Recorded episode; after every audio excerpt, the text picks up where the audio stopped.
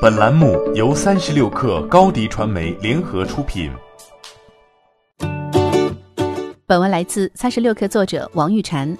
支付宝账单是每年朋友圈炫富大赏的保留节目，今年的账单已经出炉，但是相比往年显得没那么刺激了。二零一九年的支付宝账单依旧会显示过去一年你的开支情况，但不再像往年那样显示你的消费水平领先百分之九十九的同龄人了。关于这一调整，支付宝官方对三十六氪回复称，年账单更加克制了，关注个人就行。支付宝不光是让大家花钱，更重要的是像管家一样帮大家管钱。现在打开支付宝 APP，进入我的，然后点击账单，跳转后点击 banner，你的二零一九账单来了，按要求验证密码、指纹或面部信息，即可获得过去一年在支付宝上的开销清单。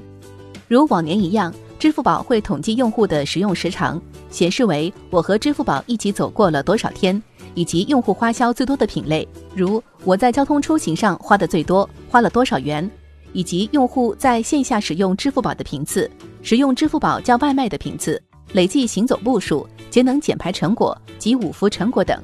最后，在细分账单上，支付宝会列出几个开支最大的子账单，包含穿衣打扮、交通出行、居家生活、吃吃喝喝、学习与健身、转账和红包等等。二零一九年的账单保留了二零一八年的一键隐藏功能，在支付宝账单明细页面，如果用户想截图分享又担心隐私泄露，可以手动隐去具体消费金额。另外，账单一行小字显示：眼看春节要来了，坐等五福，开启年味儿。证明今年春节集五福小游戏会继续进行。二零一九年九月，支付宝正式对外宣布称，支付宝全球用户数已经超过十二亿。每年一月是各大应用年度用户报告密集出炉的时间。过去几天里，知乎、微博、哔哩哔哩、网易云音乐等应用都已相继为用户做好了统计报告，但微信的报告仍然不见踪影。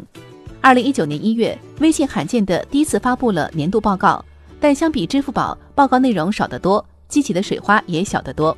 二零一八微信年度数据报告显示的大多是集体大数据，而非个人小数据。例如，微信每个月有十点八二亿用户保持活跃，每天有四百五十亿次信息发送出去，每天有四点一亿音频呼叫成功等等。